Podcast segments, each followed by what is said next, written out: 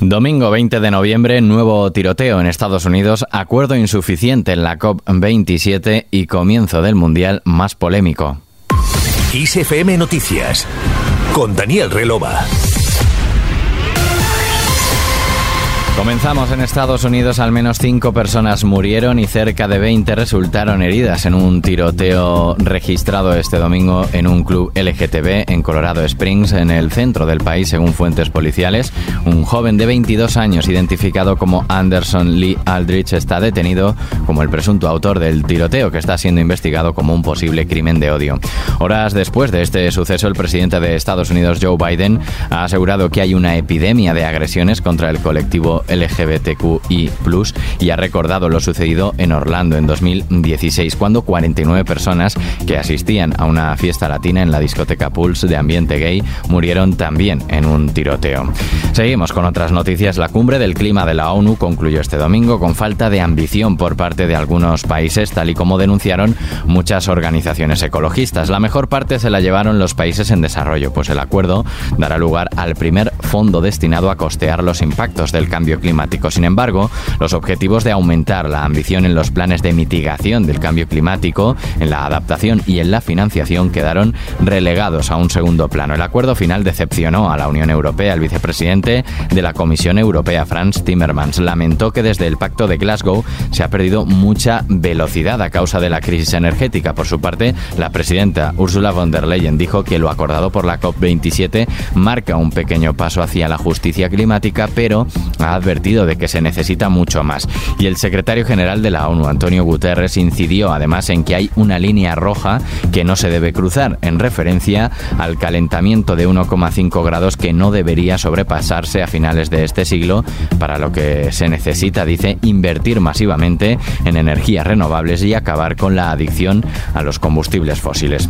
En casa, Bolaños pide a Feijó que proteja la sanidad y no los símbolos del franquismo. ¿A qué dedican los miles de millones de euros que transferimos desde el gobierno central, los gobiernos autonómicos del Partido Popular en materia de sanidad pública, porque justo las comunidades que menos inversión en sanidad tienen por habitante son todas del Partido Popular. ¿Tan difícil es proteger la salud de las familias? En Madrid prefieren proteger el Valle de Cuelgamuros, antes Valle de los Caídos. Señor Feijó, proteja la sanidad pública, que es de todos, y no proteja los símbolos de la dictadura, por mucho que los ultras manden mucho en su partido y manden mucho en usted.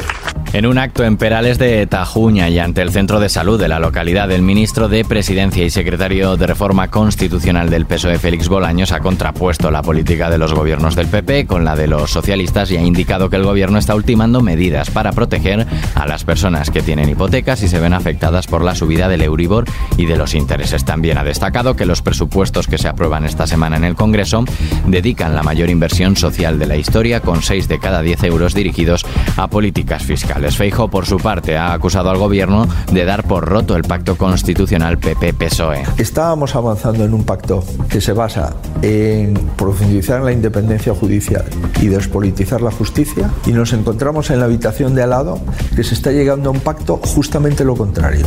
No es posible hacer una cosa y su contraria.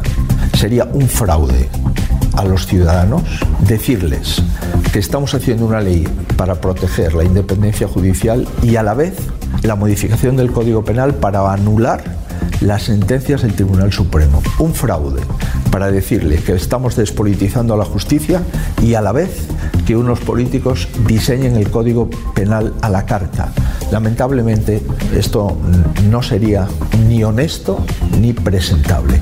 En una entrevista que publicó este domingo el diario La Vanguardia, el presidente del Partido Popular, Alberto Núñez Feijóo, ha recriminado de nuevo al Ejecutivo tener el gobierno con el apoyo parlamentario más débil de la historia de España y un gobierno Frankenstein, dice en palabras de Alfredo Pérez Rubalcaba. En Ciudadanos también han cargado contra el gobierno. Sin duda alguna, aquí hay una doble moral. O sea, el, ministro Iceta se va a, a revisar las obras de Picasso porque su vida no era digna según los parámetros actuales, pero Junqueras hay que indultarlo y Junqueras es digno de reconocimiento social porque tampoco, tampoco quisieron hacer lo que hicieron. ¿no? Vamos a indultarles porque tampoco es tan malo. ¿no? Ya se está cachondeando Junqueras la democracia española, gracias a Sánchez. Ya está diciendo en sus órganos del partido que la próxima vez que lo vuelvan a hacer lo van a tener más fácil. ¿no? O sea, fijaos la consecuencia tan, tan rápida que ha tenido lo que quieren hacer de la sedición.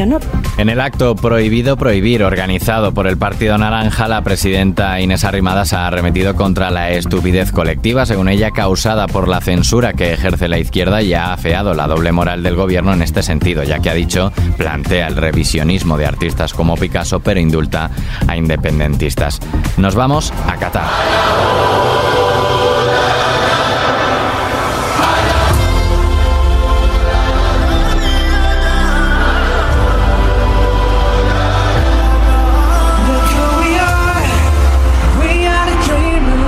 La tradición catarí y la modernidad se mezclaron en la ceremonia de inauguración del Mundial 2022 en el estadio Al Baid de Alcor, una de las joyas arquitectónicas erigidas para albergar la competición y escenario del primer partido entre la selección anfitriona y la de Ecuador. Bajo la presidencia del emir Sheikh Tamim bin Hamad Al Thani, muy aclamado por el público, el primer Mundial de la historia en Oriente Medio ha exhibido una ceremonia rápida de media hora en la que se mostraron las raíces del país, su vinculación al desierto y se quiso mandar un mensaje de unidad y de modernidad. Morgan Freeman tuvo un papel importante en el inicio y aseguró que el fútbol da la vuelta al mundo y el que une a las naciones une también a las comunidades. El actor, junto al cantante surcoreano Jungkook, integrante de la banda BTS, han sido dos de los protagonistas de esta ceremonia de inauguración del Mundial de Qatar.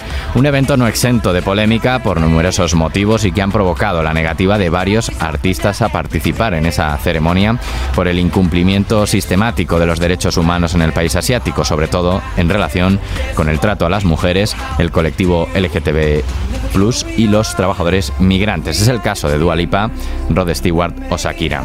Aquí cerramos este podcast. La música sigue en Kiss FM junto con toda la información actualizada cada hora y ampliada en los boletines horarios de Kiss FM Noticias. Gustavo Luna en la realización. Saludos de Daniel Relova. Hasta la próxima.